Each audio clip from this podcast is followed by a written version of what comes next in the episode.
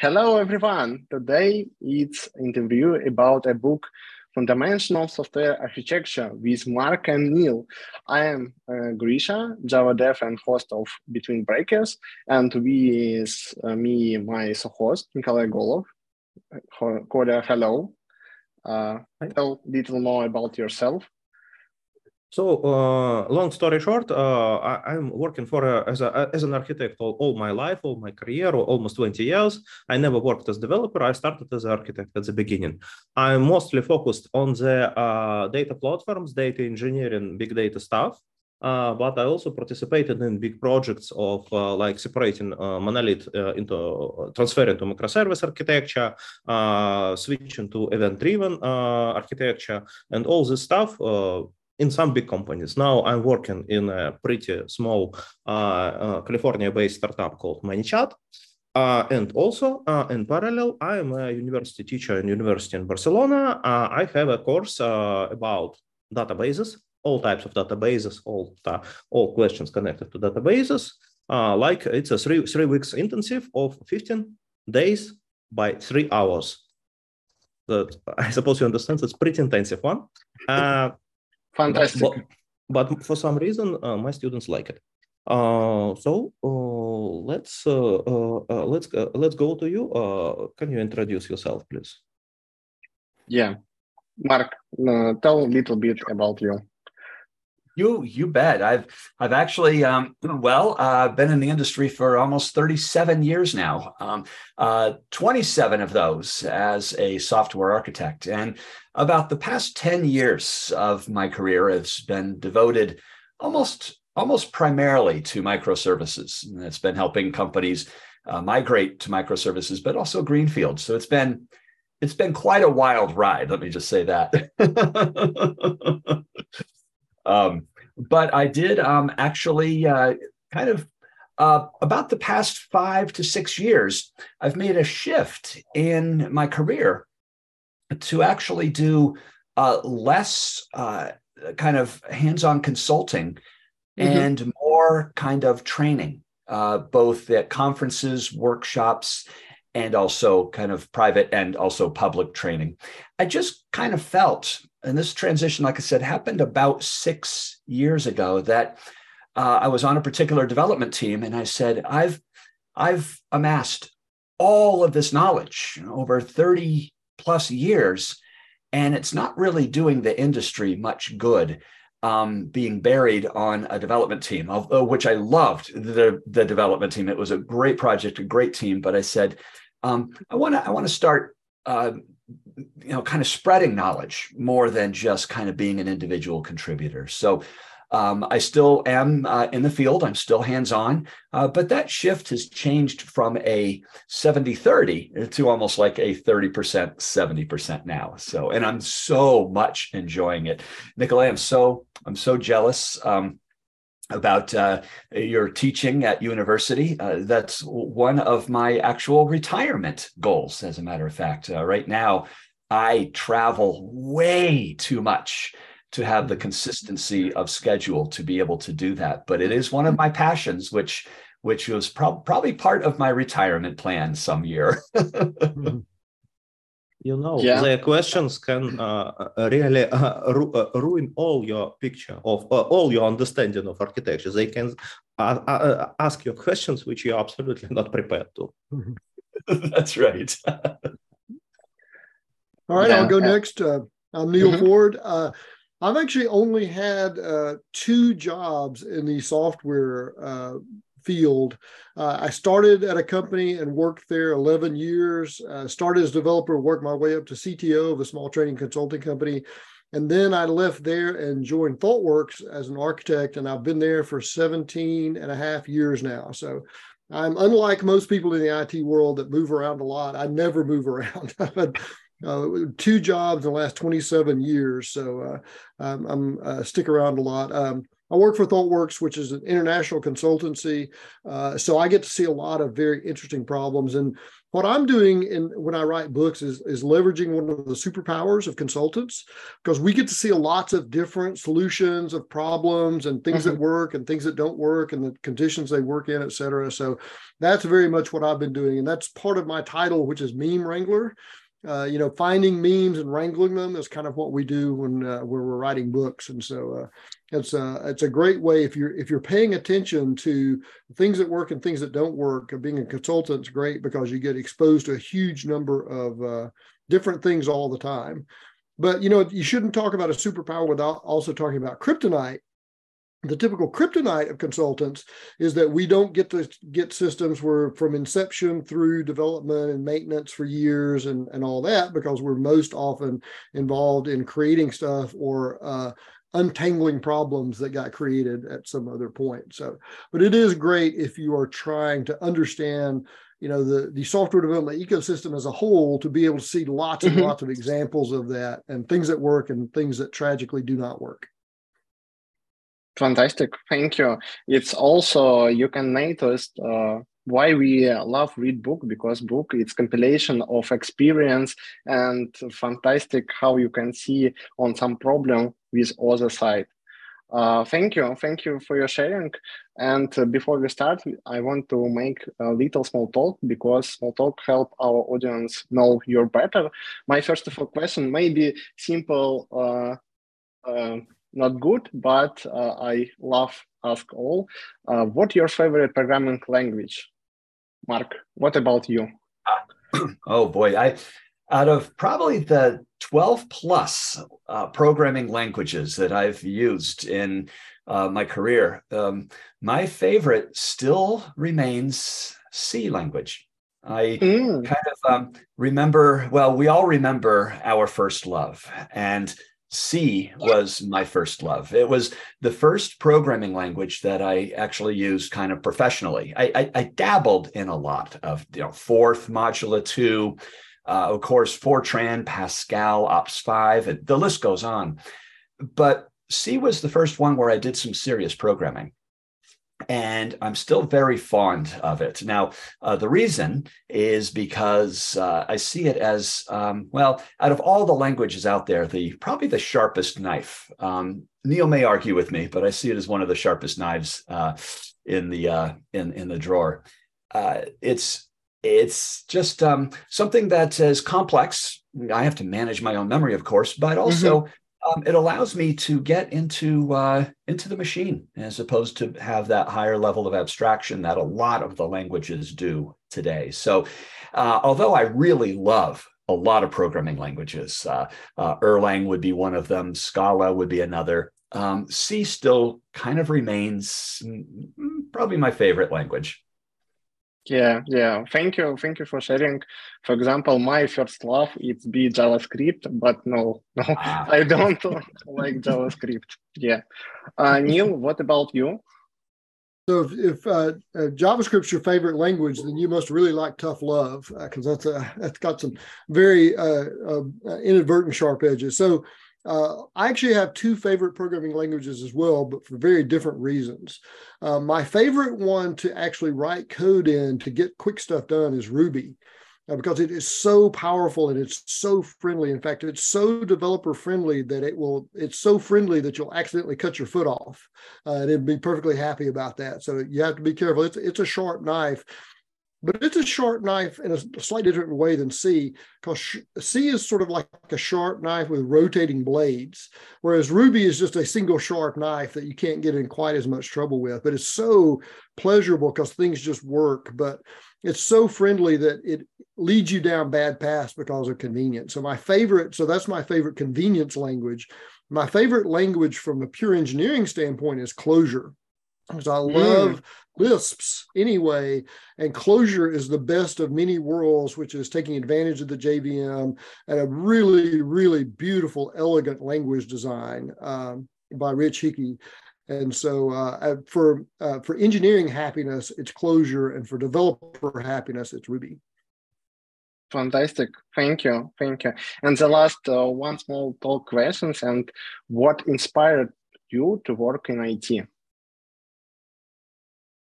I can start that when I actually started as a journalism major and was one of those that went through a whole bunch of different majors. I majored in uh, genetics for a short amount of time. And then I settled on mechanical engineering and I actually got my two year degree in physics and started working toward mechanical engineering until I realized I really, really hate mechanical engineering. Uh, I got through the statics and the dynamics class. And it's like, if I do this the rest of my life, I'm going to be miserable. So I took a step back and thought, what are the classes that I really enjoyed? And this is back before I owned my own computer and I was actually writing out source code by hand and then going to the computer lab and typing it in. And I was dreaming of coding. And I realized, you know, that's the thing that I really love is software and coding. So that's when I switched over to computer science and got my degree eventually in computer science. But uh, it took me a, a circuitous path. But fortunately, I found the thing that I loved. My wife claims that at some point my career and my hobby just sort of merged together into one big thing. And uh, it's been there ever since. Fun it's fantastic yeah it's you look like uh, who enjoy uh, IT and who enjoy uh, work. It's beautiful and fantastic. Mark, what about you? I've I have played around with computers uh, as long as I can remember, uh, all the way back from high school, and that goes into the 70s. Um, with um, my first computer being actually the Timex Sinclair, and that was just kind of fun to play around with, hooked up to a TV with a little membrane like uh, uh, keyboard and and then graduated to the Commodore 64 and then the 128 and and all of the traditional um, TRS-80 and all of those. Um, but what really got me into kind of IT, I started my career actually as an astronomer. I uh, was working at Braeside Observatory in Flagstaff, uh, Arizona, uh, right on Mars Hill. And we were charged with um, basically looking for black holes, uh, variable stars, binary star systems, and stuff. And so we had a kind of an observation Whoa. program that we did. And the telescope, and this is a fairly large observatory, but back in that day, um, very little was automated. So we had to actually hand crank the dome so that the slit in the in the dome window would would follow the slew of the telescope and we'd have to manually change all of the filters when we're looking at a particular star system.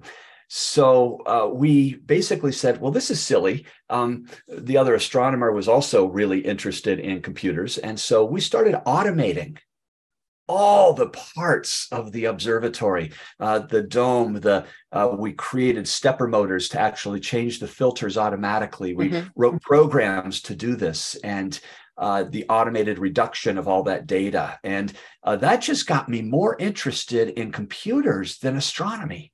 So, unlike Neil, who kind of merged his hobbies, I decided I think I want astronomy as a hobby. And I'm really passionate about computers and programming. And so that's when I made the transfer over to pure uh, programming and software development work. So I still love astronomy, but I uh, I'm passionate about both. I, I, never ever do mechanical engineering as a hobby. So. By the way, astronomy, I suppose it's pretty popular uh, uh, secondary uh, tasks for uh, software engineers because uh, I suppose a lot of participants of this call they know Oleg Bartunov. He's contributed to Postgres. He is uh, one of the authors of JSON support in Postgres he's also uh, he's a like uh, he's a scientist. He is also in the field of astronomy. Oh wow. Huh. Oh, he also started it this way. Wow. yeah. Yeah. Uh, thank you. Thank you for your sharing. And let's talk uh, let's start to talk about the book. Uh, first of all questions. It's why did you decide to write this book and for who? Well you know it's um it's funny. Neil, Neil and I were uh, we were actually on vacation, and uh, we've both uh, we've both uh, spoken at conferences uh, since well the early 2000s on topics of architecture. But, but we were we were on vacation together, and we were just kind of musing that there's really no book out there that was a comprehensive view of software architecture all of the mm. aspects, technical aspects, the soft skills, the techniques. And so uh, we started looking at the material that we had and the things and the, the experiences that both of us had in architecture.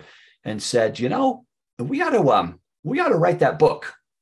And uh, seven years later, it was published. so that was a long, a long journey. but it, it's actually a good example of uh, iterative design, which we talk about in software, but you can do that for material book mm-hmm. material too. Because we first started looking at it, it's like it's impossibly big to write about. There's just too many things, there's too many facets. So we started this filtering process. Well, that has to be there. Well, you know, maybe that part of that can be there, and and we actually started teaching the material uh, in various guises online, but this is mostly in person at conferences, workshops, et cetera. And as we would teach the material, we would see the stuff that was most important and things you can set aside. So that seven years was very much an iterative design process to kind of narrow down the things that that ended up in the uh, the fundamentals book. Um, and it changed our perspective on a few things. For example, we used to call everything architecture patterns, but then we realized at some mm-hmm. point that the, the name topologies are really different than the patterns and that's where the, the style idea came from versus patterns. And so just like in iterative code iterative book writing helps you refine your ideas before you write them down. And so that that seven years was a lot of iteration before we finally uh, uh managed to write it all down. Yeah. And speaking of that last piece neil uh, I, I, remember uh, we would both separately do conference sessions about these architecture patterns, which we now call styles. And people would come up afterwards and say, Hey, that was great. I love seeing event driven and service based, but why didn't you talk about CQRS? Or why didn't you talk about streaming architecture? And mm-hmm. that's when all of a sudden I realized, uh oh, naming matters. and and it was, well, those aren't really patterns. Those are patterns, but these are higher level patterns. And I realized, whoops, we're using the same name for describing the overarching mm-hmm. structure of the application versus the lower level building blocks that are still structural, like CQRS or event forwarding or workflow event, all of these different architectural patterns. And those are building blocks that can be used in each of these styles. And so that's that's when we decided to kind of rebrand it. Fortunately, um, and we lucked out, Neil, because we kind of made this discovery before we published the book. so that was fortunate. But but before we move on, one of the other things that I did kind of want to mention um, mm-hmm. about this was when Neil and I decided to write this book. Um, one of the other observations that we made is that there were some books about architecture and stuff, but but a lot of them were theoretical in nature. And one of the differentiators that we wanted to do in this book was really to make it practical experience. In other words, Neil and I both drew off of, well, you know, 30 years each of, of experience in the industry, things that worked and didn't work, and that we happened to both individually refine. And that's one of the big differentiators, at least in my mind, of our book versus a lot of the other architecture books out there. There's there's little, if no, theory in this book at all. It's all it's all practice. Yeah, yeah. Your book it's uh, so useful, and all engineers can find the better thing for system and understand how make uh, application better. Uh, also maybe when you write a book uh, maybe you co- cooperate with uh, some it project and make some thing from them. Hmm. yeah. Um, yeah and, and as a matter of fact uh, before that um, i do want to make sure that i don't that didn't come across as um, kind of dissing any other architecture book because there are some great architecture books out there um, ones that have influenced um, my career as an architect. Um, so when I said that our book is differentiated because it lacks theory and it includes mm. all practice, I didn't want to make sure that I said that other books are all theory and not practice. Um, the thing that Neil and I noticed is that each book that we read was one aspect of software architecture. It wasn't a comprehensive guide for how to become an architect. And that was one of the major differentiators. Yeah, I just wanted to make sure that I, I cleared that up because, like I said, there's a lot of really good books in architecture that have influenced my life. Uh, I said uh, it is uh, exactly place when I wanted to add uh, that uh, you mentioned uh, microservices. So have you talked with Chris Richardson? Have you worked with him? How you estimate his his book? Oh yeah.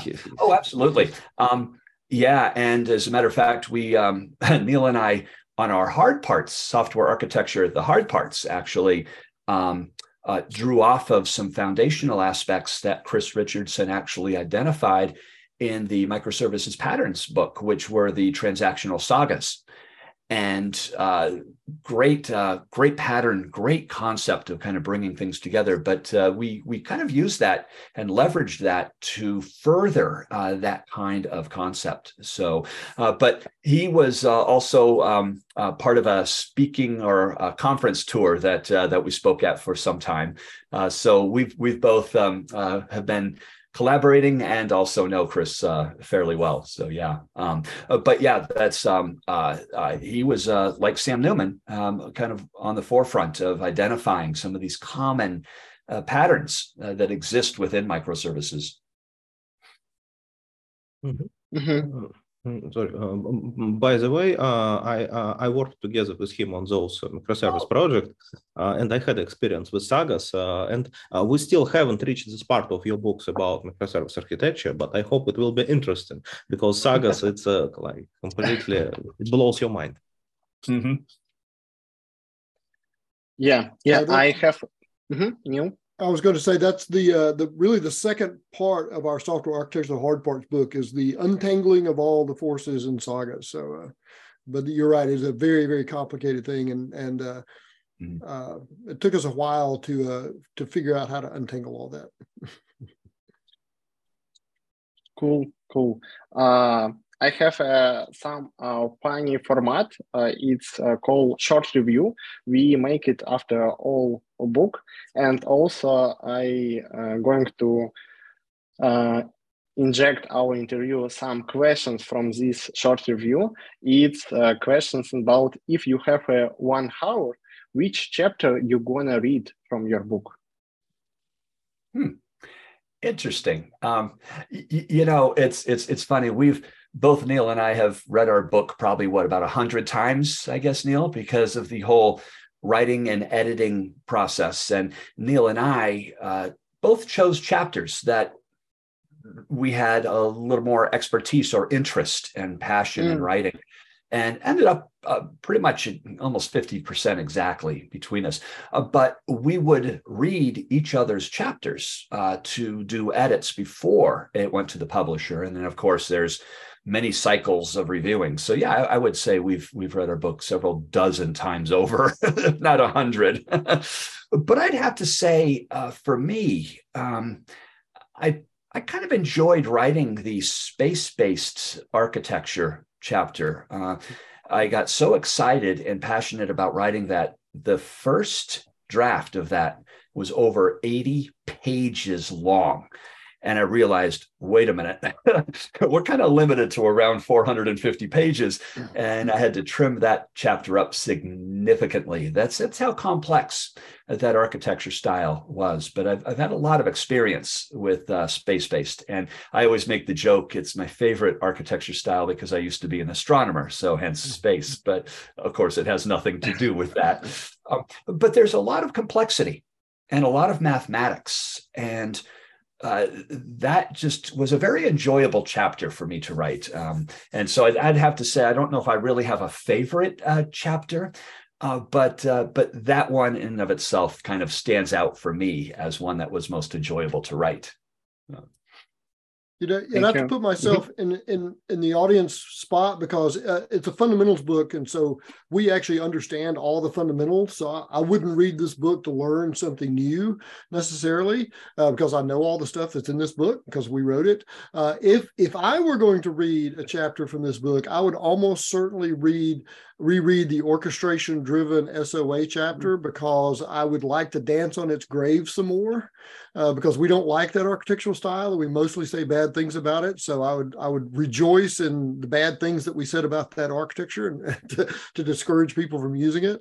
Uh, but if I was looking for the the chapter or the part that had the most unique perspective, so one of the things that Mark and I wanted to do that Mark alluded to earlier is write a software architecture book that didn't have any of the past 20 years of baggage. So what if you looked at software mm. architecture as if it were a brand new thing that we had just invented yesterday? What would we change definitionally? And the, the architecture characteristic stuff, I think, is the biggest divergence from what previous people had done. So, if I were looking for the most unique perspective in this book, it's probably the first part around architecture characteristics and how we identify and how we think about those things. Uh, yeah. Thank you. Thank you for sharing. Uh, I think our audience going to uh, reread this chapter and make something new for uh, they. Also, I have the last funny questions. Uh, is someone uh, gonna say what it's the main questions of our interview? Why on the cover parrot? Mm-hmm. Mm-hmm. That's well, actually so, something that ahead, O'Reilly does for uh, all of their books. They have a thematic animal that they uh, choose, and uh, you may have noticed or not that uh, you know they keep the same set of animals for different books, and so software architecture books all have birds on them. And so we got the parrot uh, for this one, and we didn't actually choose the parrot. That one was actually delivered for us, but we actually did get to choose the one on the hard parts book and it's actually mark's wife who made the great suggestion there right mark? Yes because um, uh, due to the success actually of the fundamentals of software architecture uh, they actually gave us an opening to say listen you we'll let you suggest uh, your animal and so Neil wanted a dragon. He said, "Well, he said that's easy. We'll take a dragon because it's a kind of bird, right? It flies. It's so kind it's, of a bird. a bird. It flies. It's got wings." And and his rationale for the dragon was that we were slaying all of the hard parts of architecture with this book. Well, O'Reilly immediately came back and said, "No, and that was your only shot. I'm like, no, wait, wait, wait, wait. And so I was telling my wife about this, and of course, she is a birder. She's into birds and stuff. And she said, Why not a woodpecker? And I'm like, Woodpecker? Why would we use a woodpecker? And she's like, Well, from what I understand, uh, you're kind of, kind of pecking away at the hard parts, the outer shell of that tree to get to the, the gooey inner center of everything. Um, because that's really what feeds you. And I'm like, oh my gosh, that's exactly what we're doing in that book. And so we suggested it to O'Reilly, and they um, they went with that suggestion. So it was amazing. But the parrot um, does have significance of the software architecture book, our, our fundamentals book, because that particular parrot um, is actually known to build the most intricate architecture for a nest. Its nest mm-hmm. architecture, if you will, mm-hmm. is uh, is one of the most intricate of all birds, and so uh, they kind of made that association with uh, the architecture, uh, superior architecture of the nesting, um, to uh, to put that on our cover. So that's the that's the specifically why a parrot. and that specific parrot, as it turns out. And that specific parrot, yes. yeah. mm-hmm. Okay, uh, so uh, now uh, let's switch to uh, my questions. So uh, we are estimating this book is not, not just a theory, but as a possibility of application and architecture for real projects, for real companies, for real ties. also, in some cases uh, as a career path for people who just want to develop himself or herself as architect. Uh, so uh, that is my first uh, first question. Uh, what do you think uh, currently, according to your experience, what is a more popular question, most popular question for an architect? please help us to design a new system or help us to solve this piece of garbage, uh, re rewrite, refactor it so it uh, shall work perfectly as modern uh, system shall. So what is Well, so you got to realize that we both have confirmation bias because we're both consultants. So it's rare that we are brought in on beautiful greenfield projects to work on things. And it's very common that we're brought in to help untangle train wrecks. And so our professional experience is much more with existing systems, but that shouldn't skew people's opinion about how much of one thing is being written versus the other.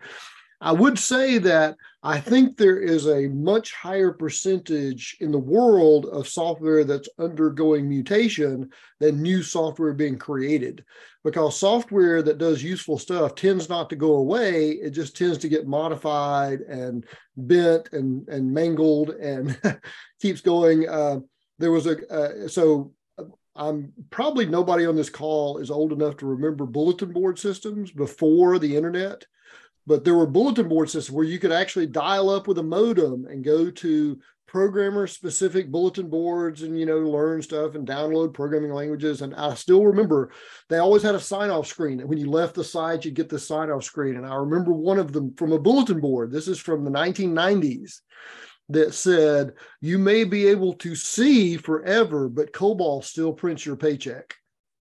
And you know what? That's still true today that as much as they wrote that COBOL code in the 1950s and thought this will be gone in five years, it's still there because it still does useful work. So if you look at the total percentage of software in the world, only a tiny percentage of it could be new stuff because there's so much existing software that still runs our world as we know it now. So, but you know what, Neil, I'm gonna I'm gonna actually twist that a little bit. Um, uh, semantically because uh, a lot of work that I do um, is conversions from things like COBOL or RPG. And it's interesting because it's existing functionality that, let's say, prints your paycheck or rebalances accounts or manages portfolios. But it's moving from COBOL to a new platform, a new language, a new architecture. And so I tend to qualify those as greenfield projects. It's not new functionality, but it's an entirely new system. And I do quite a few of those conversions. So uh, yesterday, Neil and I were playing the semantics game between uh, restructuring versus migration versus refactoring. Well, Neil, now I have another level and layer because it's conversion. A conversion is less of a migration part. In other words, it is a complete, uh, we're not even leveraging, all we're leveraging are business rules. That's it. There's no code, there's no platform. Uh, everything is entirely different. And I wonder if that's different than migration. Um, we'd have to think about that one, Neil. but but but you're almost getting into the something else that Mark and I incidentally talked about this last weekend, the ship of Theseus problem. So the ship of Theseus, you know, left port and then gradually they replaced every part of it. And then 20 years later, when it came back, every single part had been replaced. Is it still the ship of Theseus? If every part has been replaced uh, during its journey is it still the same thing when it showed up? So if you have all this business functionality and every single implementation detail has changed is it still the same thing or not? That's the philosophical question of doing uh, migrations versus uh, conversions. Yeah it, re- it really is. Yeah yeah. Yes a favorite question of my students uh, why they are still using oracle it's it was created 50 years ago. Why? And why it is so popular? Why, it, why it is not going away? Replaced by new stuff. I say is it that solves, it solves real business problems. Full stop. That's yes, it. I, I, that's all it has to do. That's all it has to do to survive uh, for a millennium is to solve real problems that businesses have. So you know people in the software world love shiny new things uh, one of the things I say about uh, software developers is the best thing about software developers is they love new software. And the worst thing about software developers is that they love new software. Not everything has to be new to be work to be effective and work great. Uh, and so we have this um, this uh, this tendency to everything new is great and everything old must suck, but that's not necessarily true. So uh, but as frustrating as it is to deal with some, you know, legacy dinosaur like Oracle, the reason it has survived is because it's still providing value. Actually, it's interesting. I think there's two reasons. You're right. Well, now I'll make it three. So yes, it, it it's the the whole thing about providing the business value. Um, it's also the level of maturity uh, from a technology and capability standpoint. Uh, it, it stands out from others. Quite frankly, it, it it it really does. But you know what, Nikolai? There's another really interesting reason why it's so popular, and that is because at least in my experiences, uh, we seem, and I say we being technologists, uh, IT, seem to have blinders on in terms of the other possibilities that exist for data. And it becomes a go to automatic de facto way of, quote, storing and modeling data. And albeit, what, I'll just throw out a number 60% of all the kind of data data and relationships is really that um, that relational database nature uh, data is related and we love that organization it's it's why the n-tiered layered architecture was the de facto standard for almost four decades four decades because it was a go-to. There, there were all these other possibilities, but we got comfortable with it. It was just a natural fit. So I think that third reason is quite frankly, Nikolai, something that we should, and I think have a responsibility to challenge. Neil and I do this all the time with architecture. Not everything has to be microservices. There are other architecture styles and hybrids and solutions that are actually more appropriate for most of the situations we see. And I do think it's this is a call to action, I guess is what I'm saying, is to understand and study those different kinds of databases, whether it be Columnar or Graph or KV or Document or any of the new SQL, uh, Edge databases, uh, sharding databases, all of these options exist the maturity level is not to where something like Oracle is, but those provide sometimes better capabilities for our particular problem than a traditional RDBMS. Uh, so I love this question because this this really should be a call to action to understand and appreciate um, that there are other ways to model data that could be more appropriate. And it's not only the modeling, but it's also what we're trying to optimize. Are we trying to op- optimize on reads? Are we trying to get high data integrity, high scalability, um, per- sheer raw performance?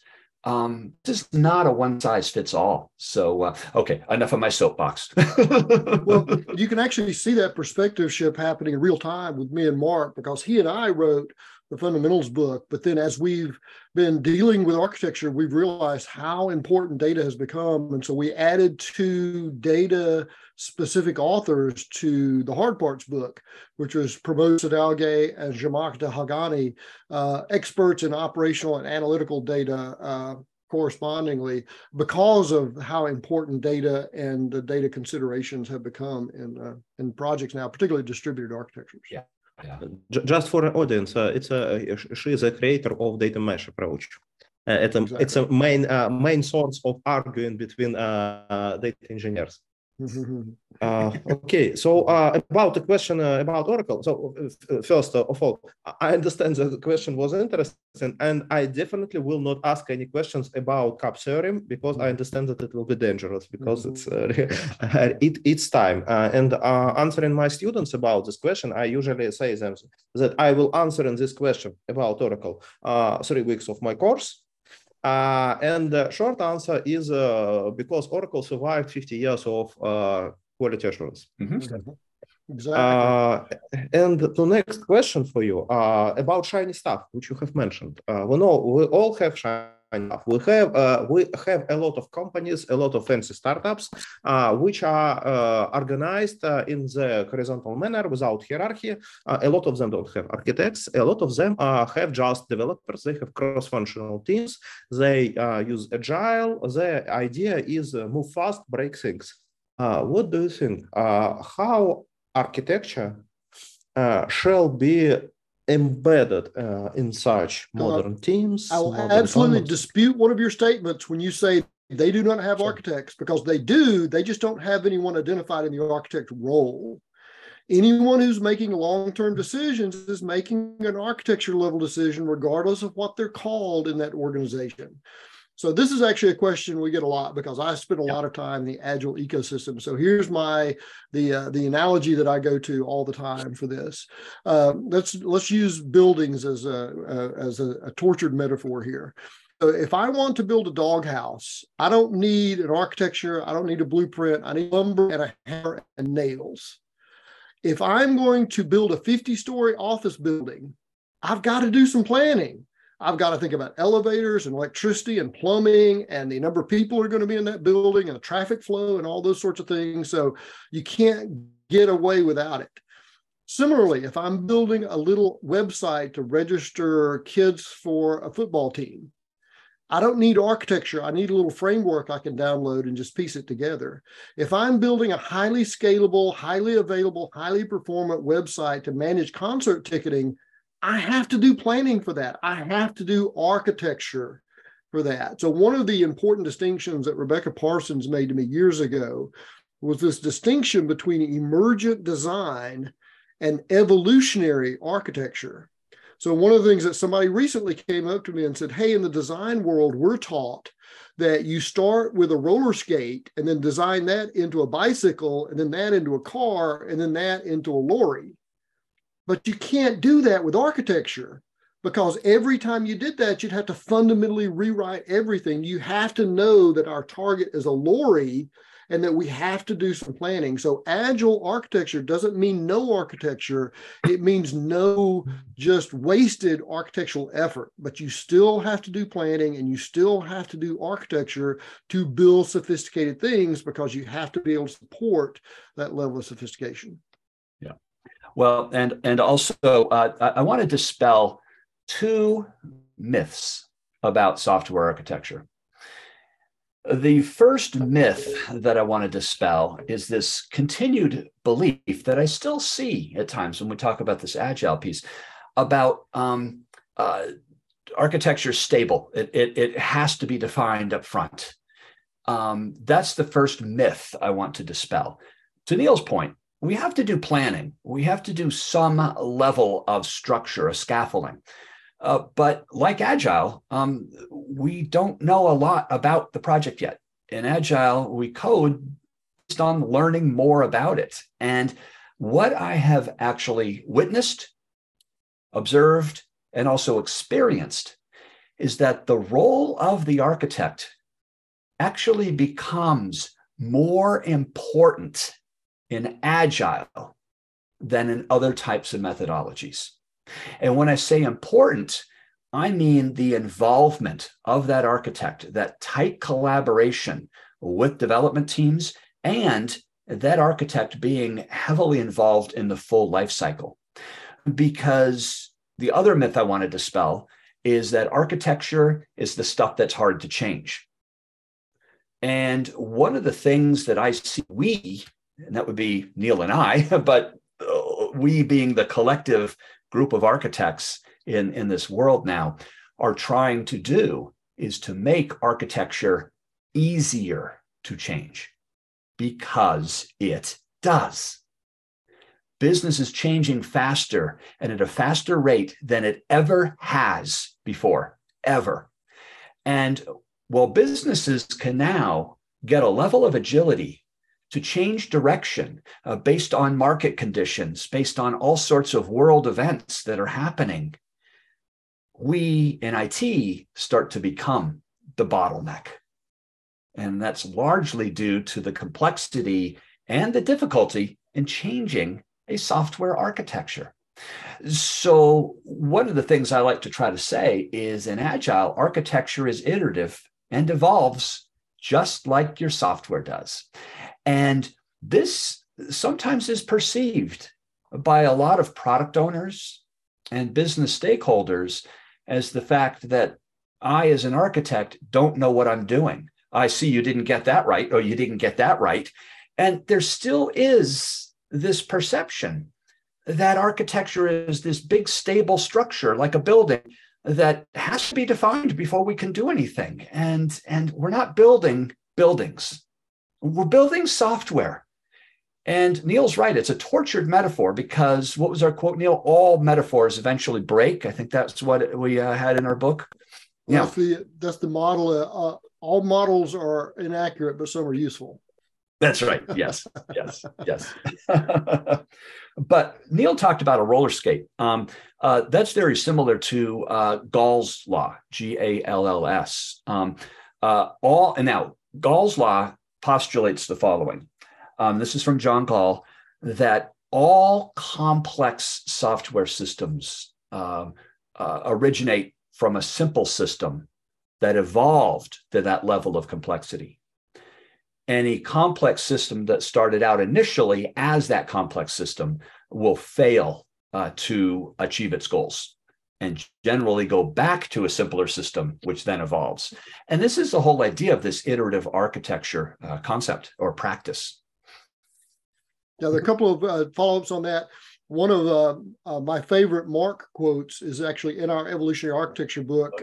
Uh, which is uh, all architectures are iterative. Agile just realizes this and does it sooner, which is to say that you always iterate on design and architecture. Agile just realizes that's going to happen and makes that part of the process, not something that surprises you uh, after the fact.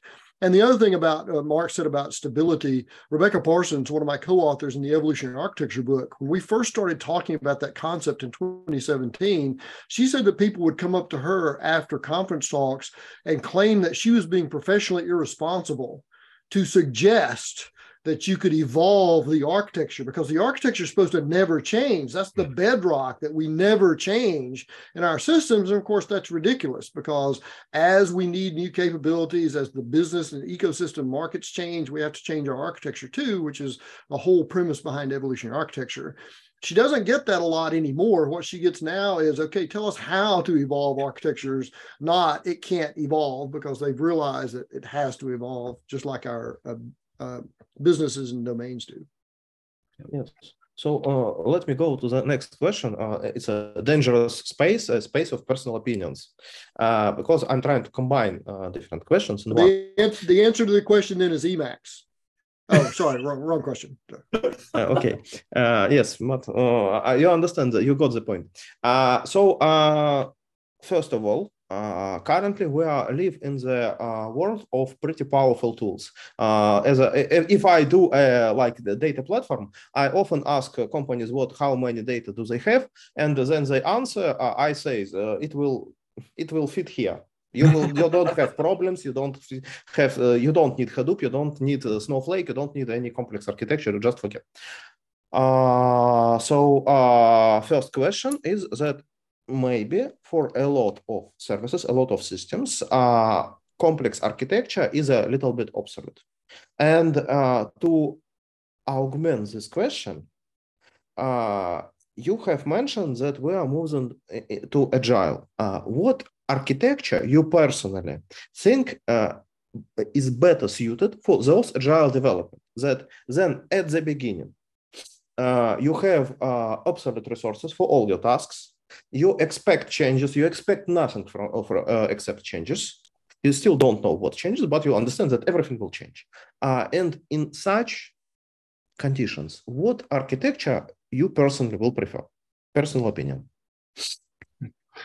Well, so I I wrote an entire book about evolutionary architecture. So the that has nothing to do with the architecture style that you choose. It's the mechanics of how you implement that architecture. So we talk about this idea of architectural fitness functions. And in fact, you can police uh, the structure of the architecture you have to make sure it doesn't change negatively over time. So, but a lot of this is driven by things like uh, how much time and money do I have before I have to hit market? Because if I'm in a startup, I'm not going to build a really elaborate microservice architecture that's going to take a lot of time and effort because I'll never make it to the market and I'll never get a chance to try it. So I will build a modular monolith, but with governance protections wired into the architecture so that I can evolve it into a microservice architecture at some point. So the idea of evolution is you don't have to start in a particular place. You have to have the mechanics in place for whatever architecture you choose to allow you to do uh, evolution.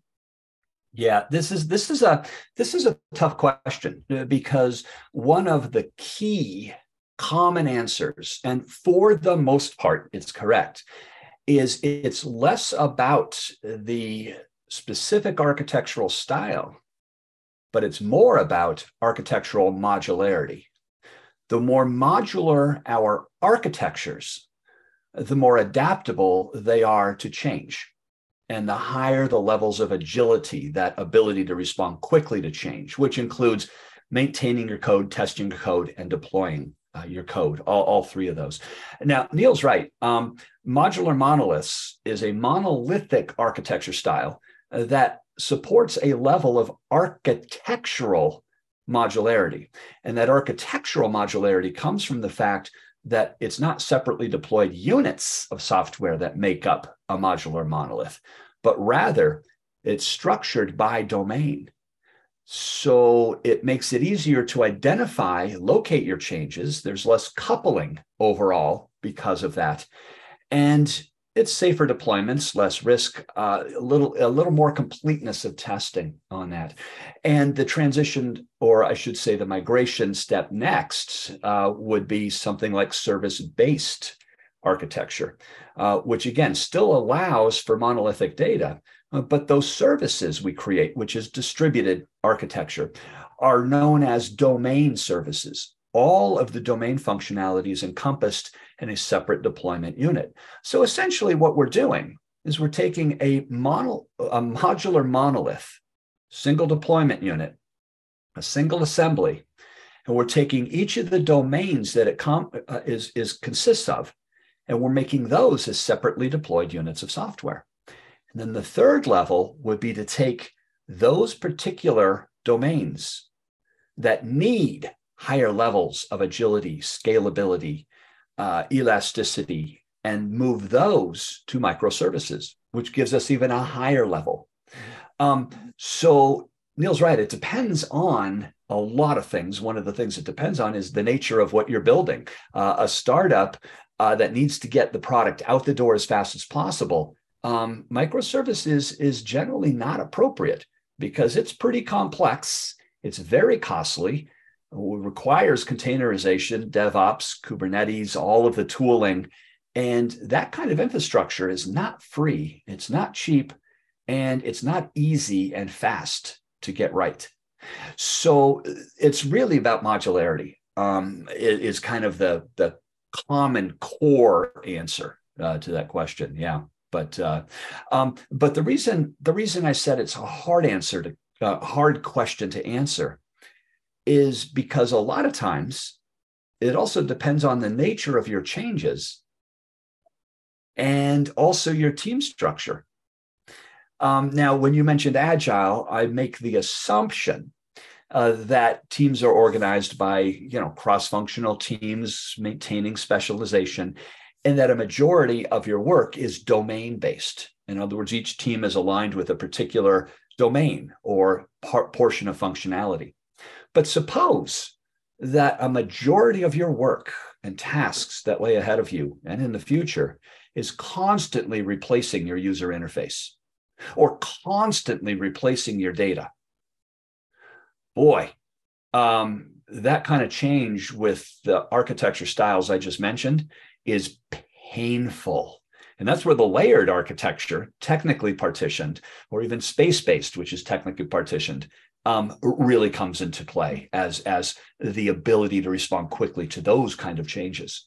So, it, as you can see, Nikolay, the reason that question's so hard is because of all the influences, uh, external influences on that architecture, but all of the things that architecture influences.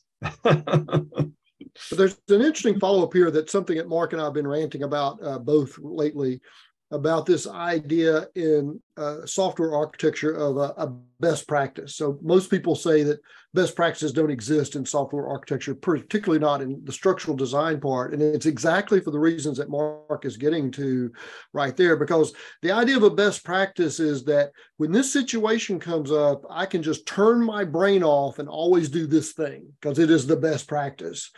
If it were a better practice, that would at least give you a little wiggle room, but it's not. It's the best practice. So we've got to do that. Just turn your brain off and do that thing. But the problem in software architecture is that nothing applies to that. You have to do the trade off analysis over and over again. So, your question about, well, you were basically asking, what's the best practice for building agile systems? There is no best practice. You have to do the trade off analysis over and over and over again and look at all those forces that Mark was talking about team structure, your problem domain, time to market, cost, all those things go into it. And so that's one of the reasons that software architecture is so difficult because you cannot distill all the best practices of software architecture into a single book or a single place because you have to do the trade off analysis over and over and over and over again. Hmm. Great. So thanks a lot. Uh, uh, our schedule is uh, pretty tight, so I suppose a block of questions about career paths of architects we will not uh, have time for it. But we have a question from YouTube. Uh, uh, do a person who wants to become an architect needs to have a, a, developer background to succeed in this area, or no? What do you think? Well, I think Nikolai should answer that question more than two of us because you're the one who's actually done that, right? So uh, the, the real answer to that question is I don't you have to have a development background. What you need is uh, breadth of experience. This is one of the things that Mark and I talk about that distinguishes architects is technical breadth versus technical depth because technical depth means you're an expert at some technical thing that you know you know all the important things about it. Technical breadth is about exposure to lots and lots of different things and i think that's the valuable perspective because the thing you're doing as an architect is constantly doing trade-off analysis. Well to be able to do trade-off analysis, you have to know about trade-offs between different things, and that really requires breadth. And so, certainly a technical background, but I think that breadth of experience would be more important than uh, just developer experience. Uh, question from uh, Ruslan. Be, be, fast, please. Mm-hmm. Uh, hello. So I have uh, little questions. Uh, what do you think? What's the best uh, techniques, uh, language, or approach for visual describing architecture now, uh, such as UML, uh, model, or box and arrow? Mark and I have resisted choosing a particular standardized uh, diagramming technique, and I've always just done ad, ad hoc boxes and lines. Uh, and and it's not because we don't like any of them. We just are don't think they're complete enough. Because the problem you run into is uh, well, UML is pretty deprecated, but C4 is quite popular. Uh, Archimate and Archi, Archi are quite popular. The problem you run into is our ecosystem changes so fast that any standard you choose, you immediately have to start customizing it for the way the ecosystem changes. And now you don't have a standard framework anymore. You've got a customized standard framework. So the thing for us is, is the base framework really useful as it is so that we can customize it versus starting from scratch? We thought about using one of the standard formats for our books, but decided we'd rather just do the cleanest, simplest diagrams we possibly could for the book, which ended up just being lines and boxes. Yeah. Now that that that said, though, uh, Ruslan, I um I have grown very very fond of Excalidraw. Uh, it's become um, well close to one of my favorite uh, tools within a context.